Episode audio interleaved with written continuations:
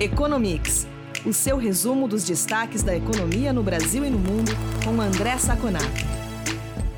Olá, ouvintes do Economics. Aqui é o Eduardo Vasconcelos, jornalista da FEComércio. Estou aqui com o André Saconato, começando mais esta edição do podcast. Tudo bem, Saconato? Olá, Edu, tudo bem? Um olá especial aos nossos ouvintes.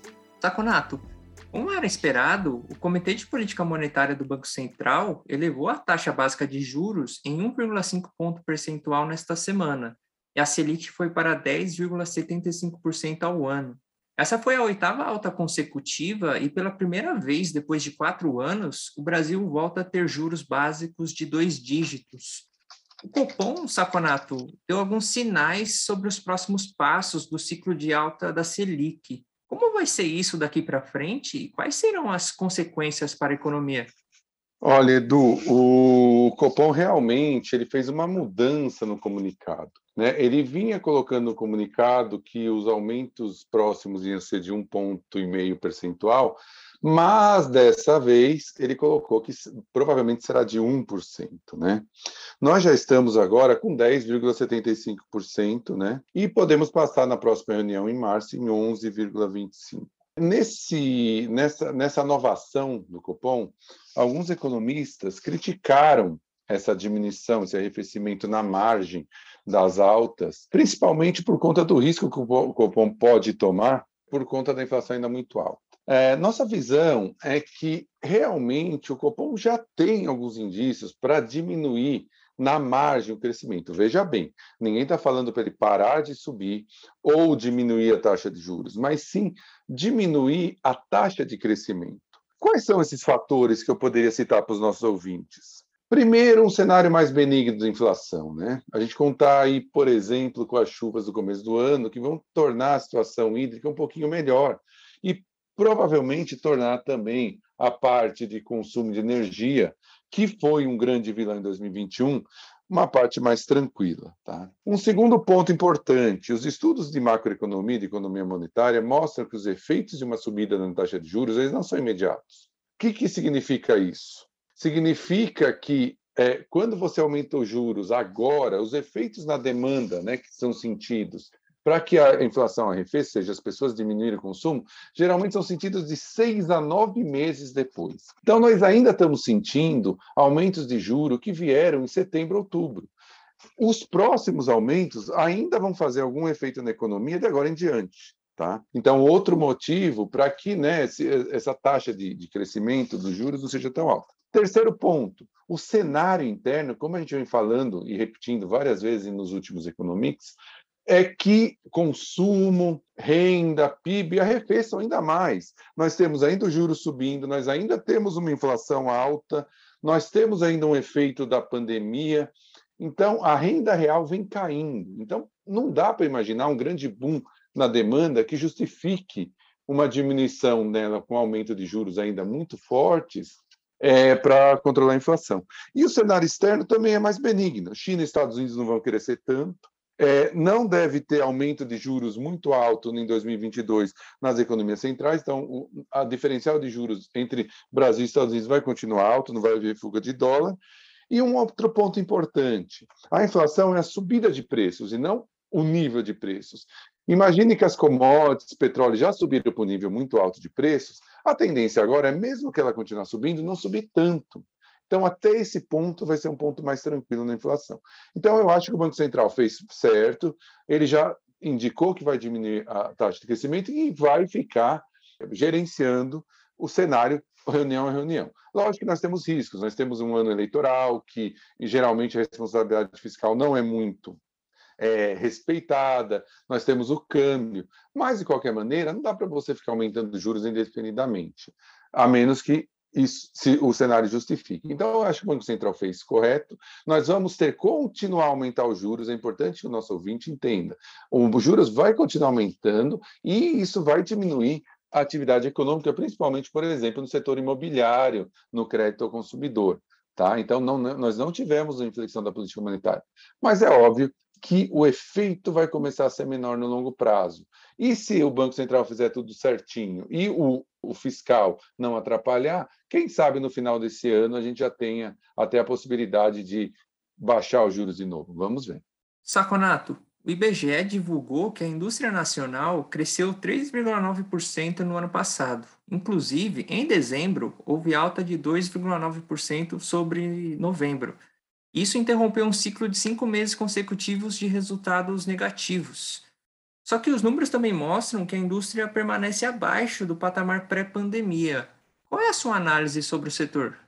Olha, Edu, é, nós Realmente, nós tivemos um número bom em dezembro, mas eu acho que a análise desse número passa muito por um fator específico, que gerou é, um, um, efeito positivo especificamente em dezembro. Se nós abrirmos esse número, por exemplo, entre bens e capital, que foi muito bem, 4,4%, isso é uma, uma notícia muito boa, e bens duráveis, que foi 6,9%, alta, dentro de bens duráveis, veículos deu 12,2%.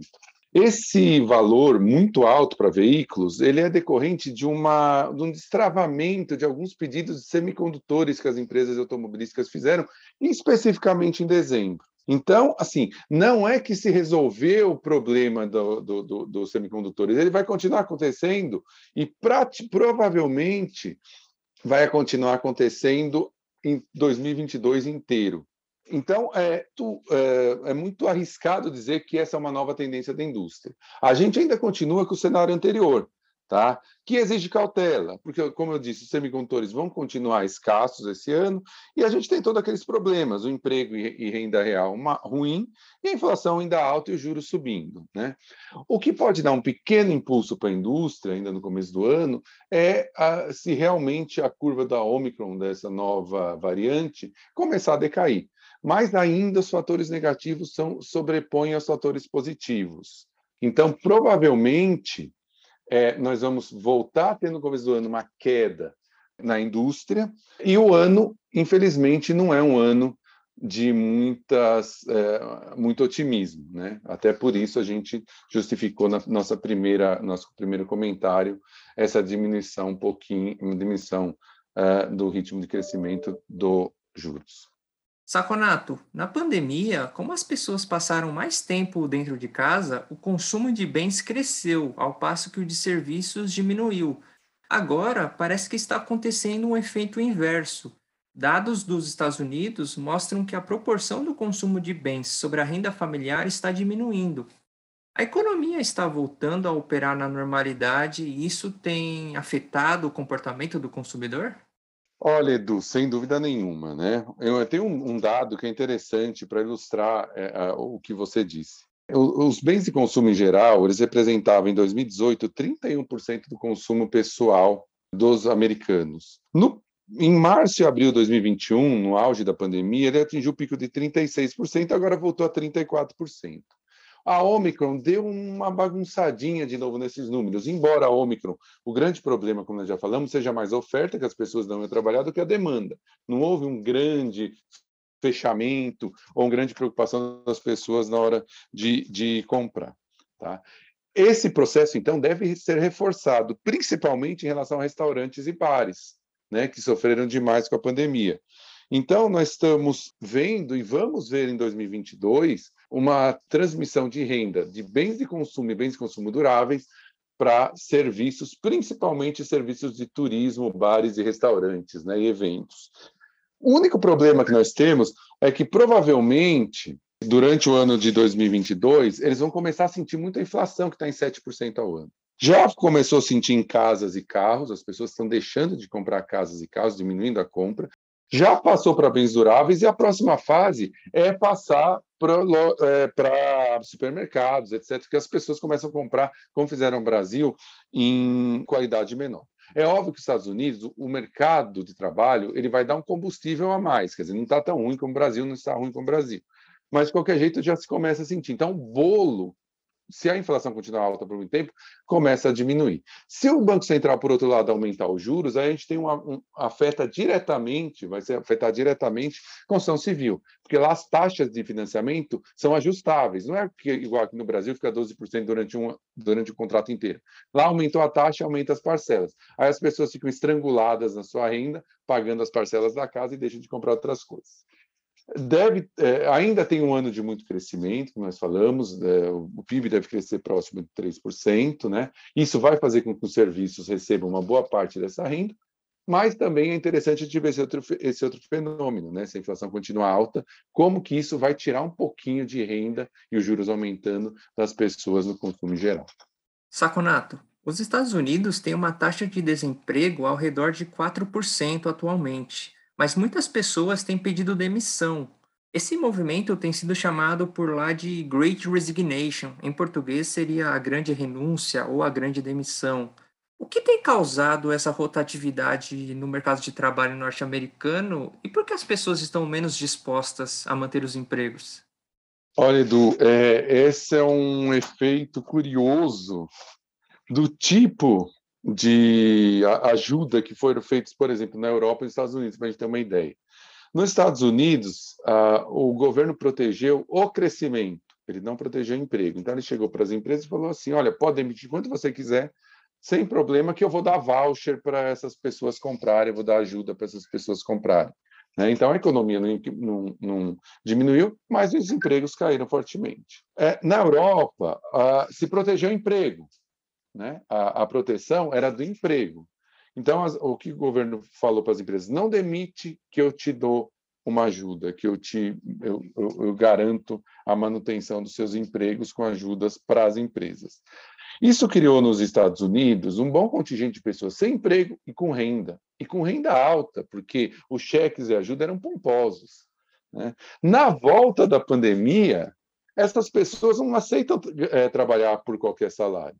Então, principalmente os trabalhos de mais baixa qualificação profissional estão sem, estão sem oferta de trabalho. Os bares, restaurantes, ou as companhias aéreas, eles não conseguem, as indústrias não conseguem contratar. Então, essa geração de pessoas sem trabalho são pessoas que estão acostumadas a viver com cheques e estão, como elas estão é, relativamente bem resguardadas de caixa, elas esperam muito tempo para conseguir um novo emprego. Né? Uma pesquisa, por exemplo, feita pela Microsoft nos Estados Unidos, mostra que 41% da força de trabalho global tem em mente pedir a conta no próximo ano e que os, quem pediu a conta e trocou de emprego nos Estados Unidos conseguiu um aumento de 5,1% real contra 3,7% de quem trocou. Então, uma economia muito aquecida, te, formato, primeiro, formato da ajuda e uma economia muito aquecida te dá a oportunidade dessas pessoas ficarem sem trabalhar por algum tempo. É um fenômeno bastante curioso. Saconato, como a gente tem conversado no Economics, o lema atual do governo chinês é o Common Prosperity, ou a prosperidade comum. Essa política tem três alvos: moradia, educação e saúde. Por que o Partido Comunista da China resolveu direcionar esforços a esses setores agora? Esse é outro ponto muito interessante, Edu, porque nossos ouvintes estão vendo a gente falar na prosperidade comum, como prosperity, já faz algum tempo, né? Que é o programa do governo chinês para que todos é, se beneficiem do desenvolvimento. Não é um programa de igualdade, não quer que todo mundo fique igual naquele programa clássico comunista. Não, ele só quer que as pessoas não sejam deixadas para trás. Então, todo mundo tem essa oportunidade é, dentro desse crescimento. O que acontece é que nos últimos anos o governo chinês começou a se preocupar muito com o que ele chamava de três big, three big mountains, as três grandes montanhas, que eram áreas de serviços que estavam incomodando demais, né?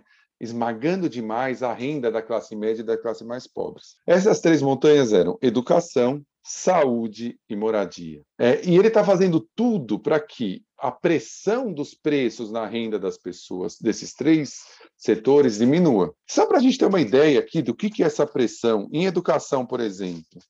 45% das famílias chinesas gastam mais de 30% da sua renda disponível em educação. Tá? 45%. 78,4% das famílias de Pequim gastam com tutoring a mais do que só educação formal, para os filhos ganharem uh, competitividade, digamos assim, no mercado de trabalho. Em saúde, né, apesar de que 95% dos, dos chineses têm algum seguro estatal, né, numa pesquisa recente do CDE, a China é a segunda entre os pesquisados, país do mundo que mais gasta com saúde suplementar, principalmente para melhorar a qualidade da saúde. Só para a gente ter uma ideia, né? 37% dos russos gastam a mais em saúde, 36% das, dos chineses, e esse número é mais de 50% entre mais pobres. É, só para ter uma comparação, no Brasil esse número é um quarto, 25%. E na França, que é a, dentre os pesquisados, é o que menos tem gastos, só 9%. Então a gente vê que os chineses gastam muito em saúde, muito em educação. E em moradia, um outro número que acho bem interessante para a gente entender o porquê de toda essa preocupação do governo chinês. Né?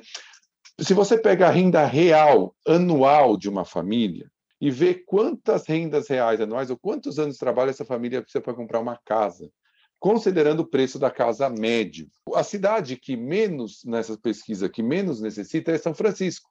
Cinco anos de trabalho de uma família consegue comprar uma casa. Nova York, sete e meio. Seul, 18 anos. E aí as cidades chinesas ficaram lá entre as mais caras, as mais eh, necessárias esforços para comprar. Xangai, 20 vezes 20 anos. Pequim, 25 e Shenzhen, 27,5 vezes. Então, aqui é para dar para os nossos ouvintes um pouquinho do tamanho, um pouquinho da preocupação, um pouquinho do que, se, do que o Xi Jinping quer tratar quando a gente fala de Common Prosperity. E não é à toa que educação e moradia, ele já influenciou diretamente na educação, tirando o setor privado, e na moradia, tentando fazer ações para que as big techs, que, as, big, as grandes companhias, desculpa, que estão muito endividadas, fiquem mais é, menos endividadas. Saconato, é isso por essa edição. Obrigado pela entrevista. Até a próxima. Eu que agradeço, Edu. Muito obrigado pela nossa conversa. Um obrigado especial aos nossos ouvintes e nos falamos na próxima edição do nosso podcast.